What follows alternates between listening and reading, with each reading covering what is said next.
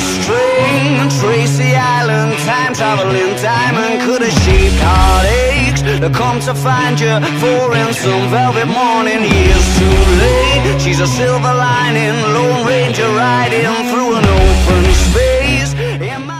Esto es Charla y Rola, podcast de la Salle Cancún Radio, Convergencia Sonora. Programa en el que te platicaremos acerca de tus bandas y artistas favoritos.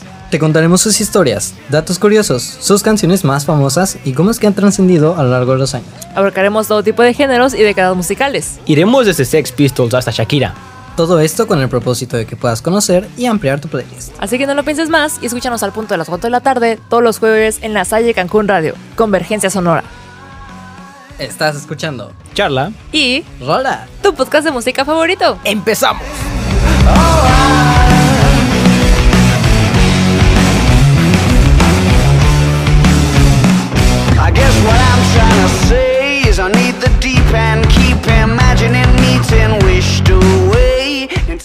Hola, buenas, aquí Chino de la Rosa vibrando alto como siempre, emocionado de estar aquí una semana más con ustedes. Los saluda Benjamín Gutiérrez, muy feliz de que puedan escucharnos una vez más aquí en la Salle Cancún Radio. Ah, y otra cosa muchachos, sobrevivimos a Crue. Esa Eso. es. Oh. Hola, hola, queridos lasallistas y charla roleanos. Ya me conocen, soy Fernanda Andrade. Bienvenidos a un nuevo episodio de. Charla. Y. Rola. ¿Creen que en algún momento dejemos de hacer eso? Espero que al que nunca mente. Pues no, no lo creo, la verdad. Aparte, ¿qué creen muchachos?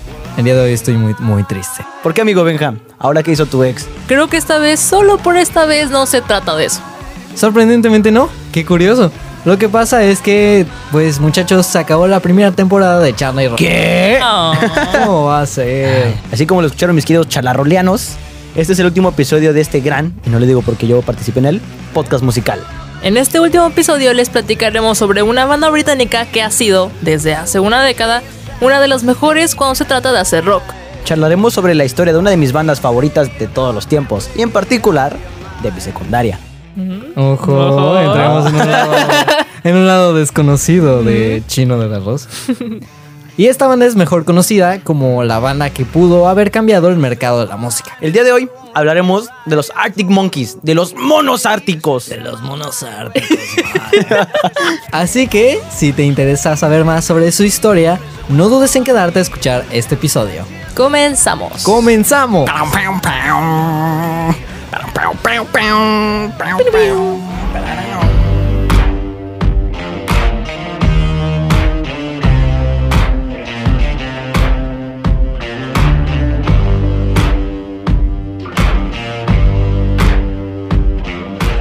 En 2001, en la localidad de Sheffield, los vecinos Alex Turner y Jamie Cook pidieron un instrumento musical cada quien como regalo de Navidad. Después de que ambos aprendieron a tocar por su propia cuenta los respectivos instrumentos, decidieron formar una banda con los amigos de la escuela de Alex. Dicha escuela era Stokebright High School. Los amigos que se les unieron después serían Andy Nicholson y Matt Hilders. Como Andy ya sabía tocar el bajo, Helders no le quedó de otra más que quedarse en la batería. En un artículo de la revista Blender de mayo de 2006, se menciona cuando su primer vocalista Green Jones dejó la banda después de unos meses. Turner tomó el micrófono. Este hecho fue nuevamente reportado más detalladamente en el tabloide británico The Sun, en el cual Jones cuenta que una tarde, después de unos exámenes, estaban aburridos con Alex, así que empezaron a escribir una canción acerca de Sheffield, ciudad natal de la banda. Glynn era el cantante principal, solo porque Alex era muy tímido y no era consciente de su gran voz, pero estaba contento tocando su guitarra. Pero también comentó que para él solamente era una pandilla de niños causando problemas debido al aburrimiento. Muchos rumores dicen que el grupo se puso el nombre de la banda porque el tío de Helders, o que modificaron el nombre de la banda que tenía el padre de Alex Turner, cuando era joven, llamada Arctic Monkeys. Los Arctic Monkeys. Pero en una entrevista de British Magazine, la banda reconoce haber mentido sobre el tema. En concreto, afirmaron haber estado alimentando los rumores sobre el origen de su nombre como parte de una broma. El periodista les preguntó si el nombre provenía de la banda de un familiar y la respuesta fue esta. No, no, eso es una mentira. Te digo la verdad. Lo inventamos porque mucha gente nos lo pregunta en el Reino Unido. Todos los entrevistadores nos preguntaron sobre eso. Así que empezamos a inventar historias. Hicimos tantas que era difícil hacer un seguimiento. Es solo un nombre. A Jamie, el guitarrista, se le ocurrió en la escuela antes de que estuviéramos en una banda. Siempre quiso estar en una banda llamada Arctic Monkeys. La banda ensayó en el garage de Turner durante un año y después en un almacén abandonado de un pequeño pueblo llamado Wath. Según la madre de Helders, quien conducía a los adolescentes a su lugar de ensayo, ida y vuelta tres veces a la semana, comentó: Si ellos sabían que tú estabas ahí, simplemente pararían, por lo que se tenían que escabullir. Outside the cafe by the cracker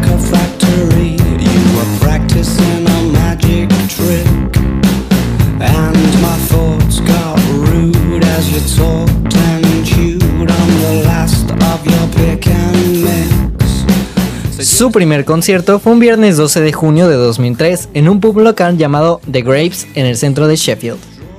Fue su primer show con público y en ella presentaron covers y dos canciones, en ese entonces desconocidas. Años después, Alex Turner contó en una entrevista de Telegraph que hicieron ese show para conquistar a una chica. Solo quería que terminara la noche y obtener lo que quería. Pero practicamos mucho y fue un gran hito ir a, a tocar a un lugar. Nunca había estado sobre un escenario antes de eso. Creo que no abrí mis ojos en todo el show. Después de unas cuantas presentaciones, empezaron a grabar sus propios demos para guardarlos en un CD y luego regalarlos en sus conciertos.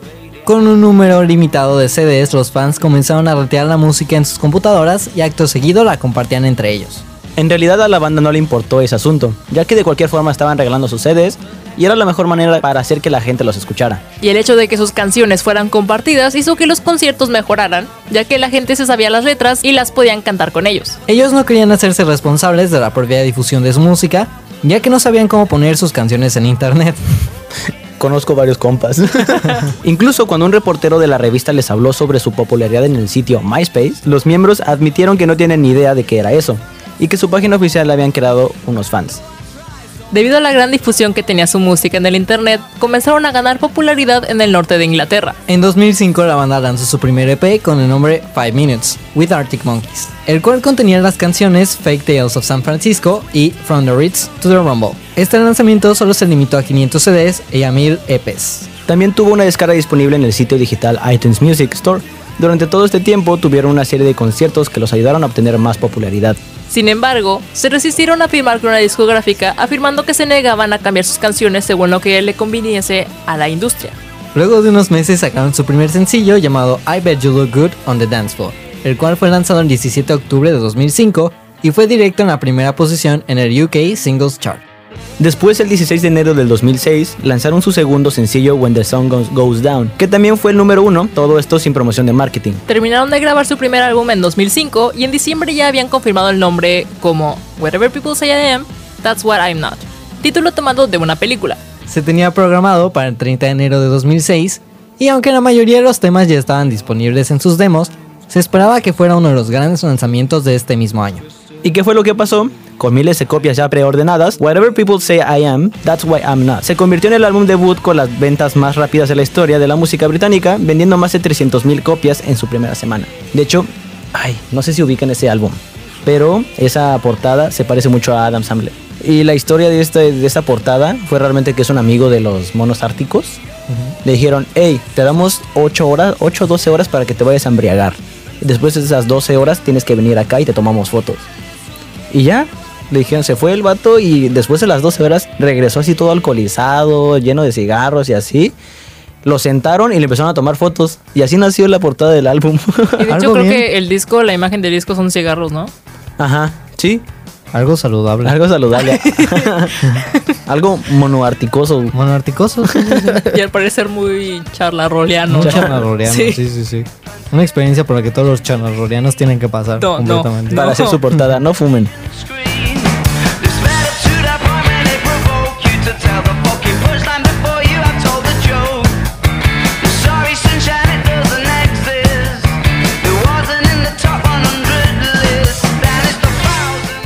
Después de su sensacional éxito en Estados Unidos y Reino Unido, la banda no tardó en grabar nuevo material.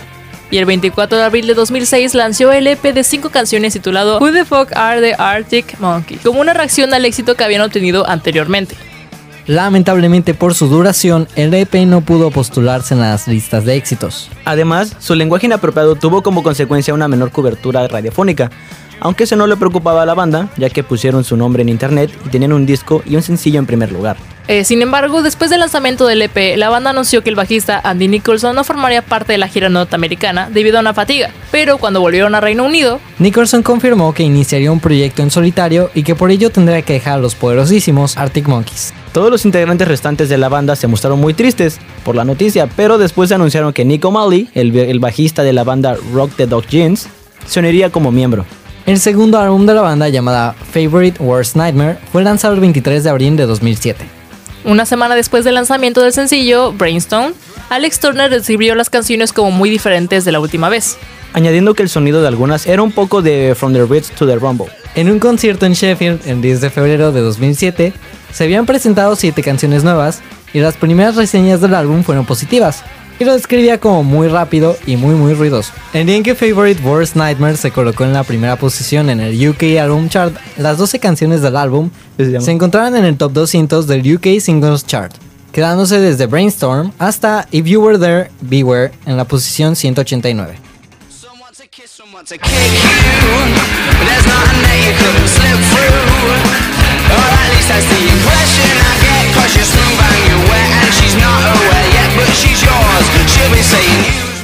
En 2008 la banda empezó a escribir y grabar demos, y Turner comentó, En las giras tocábamos siempre seis canciones nuevas, así que las grabamos y vamos a tomar una ligera pausa para empezar a practicar en verano y hacer material nuevo. El guitarrista Jamie Cook anunció el 2 de junio de 2008 que estaban planeando empezar a escribir el tercer álbum en el transcurso del mes en la casa de Alex Turner en Sheffield. Cook dijo que estaba emocionado por comenzar, pero comentó que no sabía en qué dirección tomaría la música. Habiendo sido previamente apoyados por Queen of the Stone Age en un concierto en Texas, la banda estaba grabando material para su próximo álbum con su líder George Homme. Como productor, estrenará un nuevo material en Wellington, Nueva Zelanda, en su primer concierto desde hacía más de un año. Sacaron su primer álbum Hamburg. Su primer sencillo fue Crying Lightning. Un tiempo después, NME informó en enero del 2011 que la banda estaba trabajando con el productor James Ford, una vez más para lanzar su cuarto álbum de estudio a finales de primavera. La revista Q informó que el cuarto álbum de Arctic Monkeys es un trabajo más accesible que Hamburg. El 4 de marzo de 2011 se estrenó una nueva canción llamada Brick by Brick en su página web donde explicó que esto no es un sencillo simplemente. Es un indicio de lo que se viene y que sin duda va a estar en el cuarto álbum. Seis días más tarde, el grupo confirma de una manera oficial que el disco tomará el nombre de Socket and See. Después lanzaron su segundo sencillo, The Hellcat Blanche en formato de vinilo. No pasó mucho tiempo después para que los Arctic Monkeys fueran a los estudios a componer música nueva. Y así fue como el 27 de febrero del 2011, la banda publicó por medio de su página web y medios sociales una nueva canción llamada Are You Mine? La banda anunció que se presentaría junto a The Black Keys. El 16 de junio, la banda lanzó a través de YouTube el videoclip del nuevo tema Do I Wanna Know. Un video creado por David Wilson, el cual lleva más de 355 millones de visitas. Gran video. Muy buen video. Y particularmente este álbum muestra un Arctic Monkeys que es diferente a como eran antes, ya que lucen un poco más badass y su ritmo es diferente a lo que tenían antes. Para muchos críticos no les gustó el cambio de sonido, sin embargo está claro que este álbum trajo a más gente para que conocieran los Arctic Monkeys. Por disminuir sus ritmos garage tan característicos, el 24 de junio de 2013 a través de su página de Facebook anunciarían el día 9 de septiembre como fecha de lanzamiento de su quinto trabajo llamado AM. En una entrevista realizada por NME, Alex Turner comentó que el título del nuevo trabajo está inspirado en un grupo de la banda americana Velvet Underground. Ya habíamos hablado de ellos, ¿se acuerdan? Ya. Como referencia de... ¿De quién fue? De, ah, de My Chemical Romance, de hecho. My Chemical. Fueron, fueron mi inspiración. Ah, ok. claro, porque Sí, es que ese no- capítulo solo estuvimos tú y yo. Claro, por supuesto. Sí, sí, sí. No recuerdo. Logrando un éxito en- inmenso con este álbum lleno de canciones icónicas como Arabella, One from the Road, Why You Only Call Me When You're High, la banda llenaría el mundo con sus grandes canciones.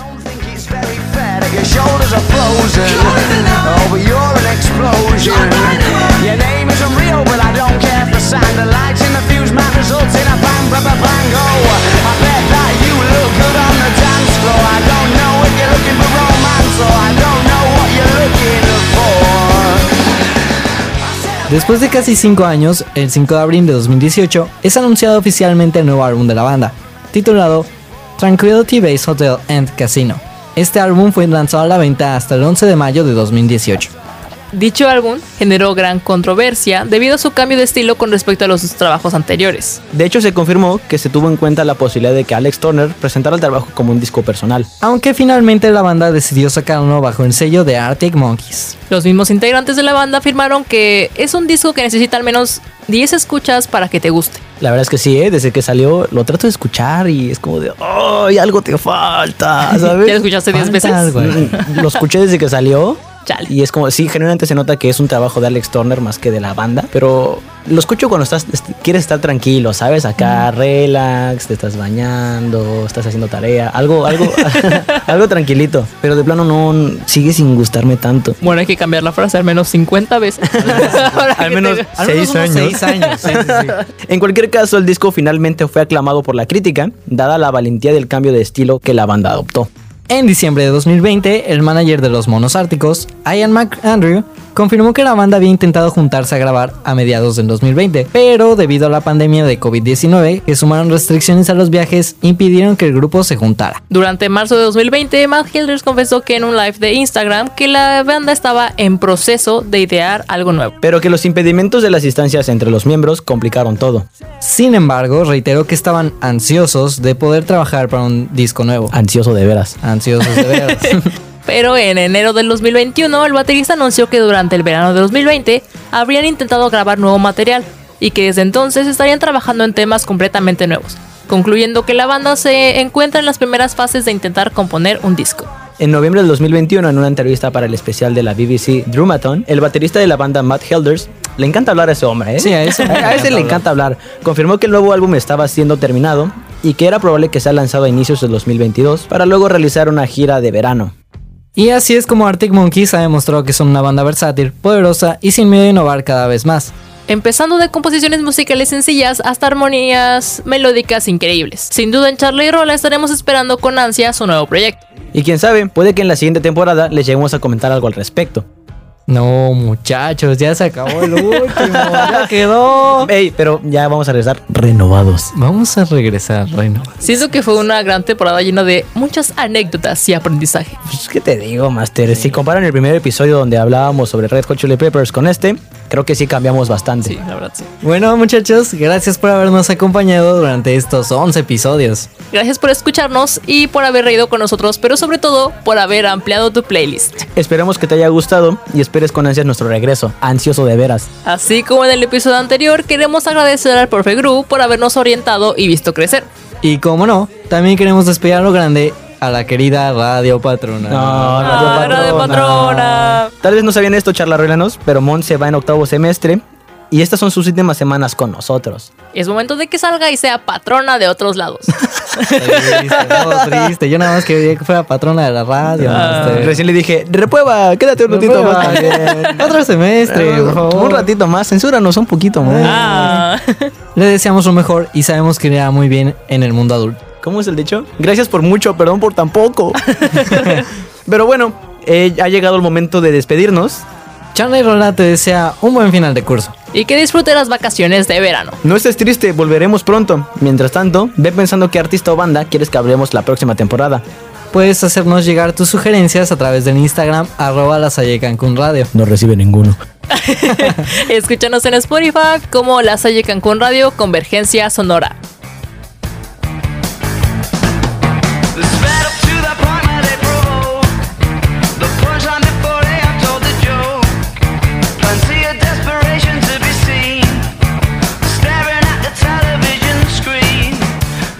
Esto fue Charla. Y Rola. esperamos hayan disfrutado de esta décima primera y última emisión de la primera temporada del podcast Charla y Rola. Charlaremos pronto por el canal que ya conocen, La Salle Cancún Radio. Convergencia Sonora. ¿Regresaremos? ¿No regresaremos? No lo sabemos. No lo sabemos. Mientras tanto disfruten su verano. When